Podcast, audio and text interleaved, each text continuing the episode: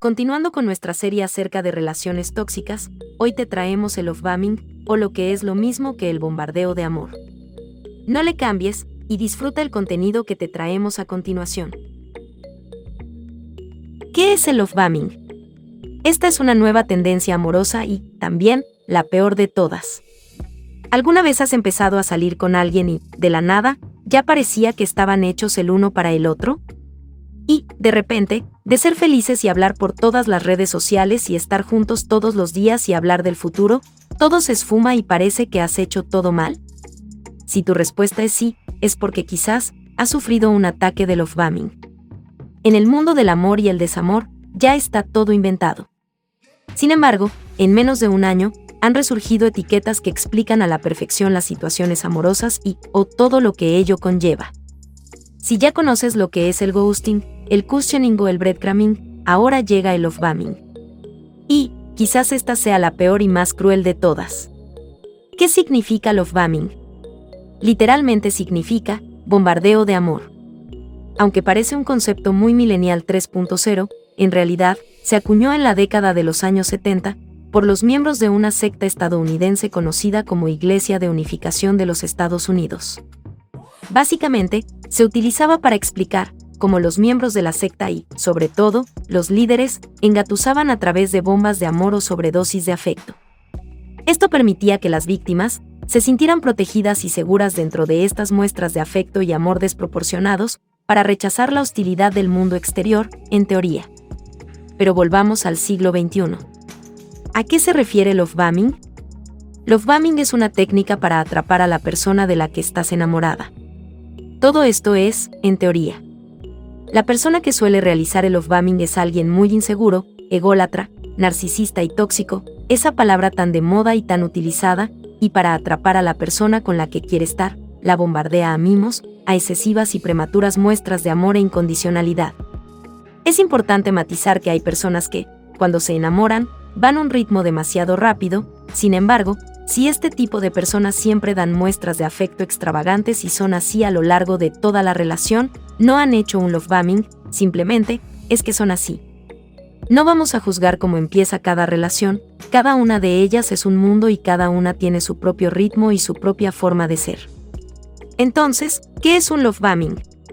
Es una herramienta muy sutil para manipular a alguien, a través de la sobreatención amorosa y afectuosa, la persona en cuestión se queda atrapada y enganchada, y cuando ese bombardeo de amor decae, siente que todo lo ha hecho mal, así, la persona que hace el love-bombing puede manipular y castigar con este chantaje emocional.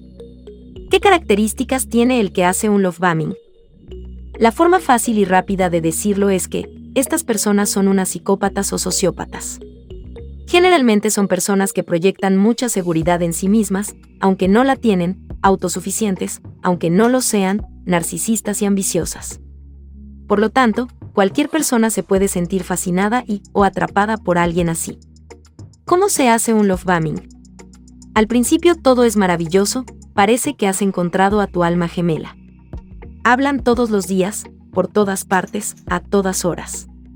Por ejemplo, Sales a cenar y tu pareja sube una foto de los dos comiendo con un texto bastante empalagoso, pero adorable. Sin embargo, si a los días o semanas sales y alguien te etiqueta en una cena, si no has avisado, te acusa de traidor o traidora, de mentiroso o de mentirosa, etc. Comienza la manipulación.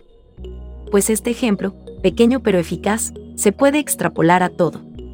¿Cuáles son las fases del love bombing? La primera fase es la idealización, al principio todo es de ensueño, fácil, deslumbrante, demasiado bonito para ser verdad. Toda esa pomposidad le hace dar saltos al vacío, sin saber que es toda una estrategia. La segunda fase es la devaluación. Después de esta etapa perfecta, de luna de miel, el cariño se transforma en control, furia, desaprobación, castigo, presión y amenazas. Todo esto forma parte de un juego, que es la manipulación psicológica, así hasta convertirse en el dueño de los sentimientos, pensamientos, acciones y decisiones. Estos cambios los consigue a través de engaños. Deja de dar el amor que daba antes, para castigar por cada comportamiento distinto al que espera. Cabe destacar que, antes del descarte, los procesos de idealización y de evaluación se repiten una y otra vez. ¿Cómo sucede esto? pues cuando la persona que sufre el bombardeo de amor decide dejar de estar asustada, por pensar que ha hecho todo mal, porque ha dejado de recibir el mismo nivel de amor, se aleja y vuelve a su pareja con artimañas para retomar la idealización. La tercera parte es el descarte. ¿En qué consiste este?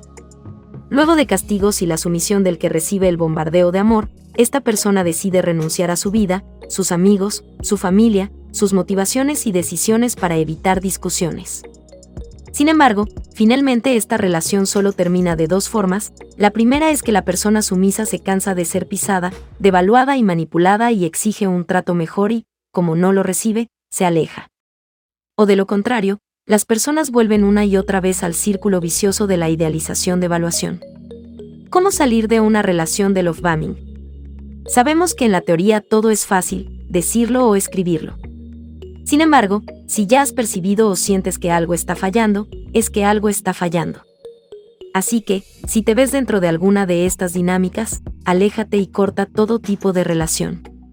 Es normal que sientas que la culpa es tuya por haber caído en las redes. No pasa nada, eres un ser humano. Rodéate de tus amigos, tu familia y tus proyectos personales y, sobre todo, también puedes hacer todo lo que querías hacer antes de conocer a esta persona, así, volverás a sentirte segura de ti misma. Este artículo fue escrito por Nadia Leal para la revista Harper's Bazaar, bajo el título Love Bombing, la nueva tendencia amorosa y, también, la peor de todas. La Biblia dice que no hay nada nuevo debajo del sol, aunque los términos en cuanto a tendencias sean nuevos, son técnicas de manipulación que han sido utilizados desde varios años atrás. También puede ser posible que hayas experimentado esta dinámica amorosa, aún desconociendo el significado de dichos vocablos, los cuales se han vuelto tendencias, sobre todo en el idioma inglés. Finalmente, también te comparto una frase de Javier Samayoa, la cual compartió a través de Twitter, y dice así. Dios no controla ni manipula a nadie, por eso nos dio libre albedrío. El control y la manipulación es algo que solo tiene que ver con Satanás. Los únicos que controlan y manipulan son las personas abusivas. Si te gustó este contenido, te invitamos a que le des me gusta, lo compartas, y si aún eres de los que no te has suscrito a nuestro canal, te pedimos que te suscribas y actives la campanita de notificaciones. Bendiciones abundantes y un fuerte abrazo desde mi sustento blog.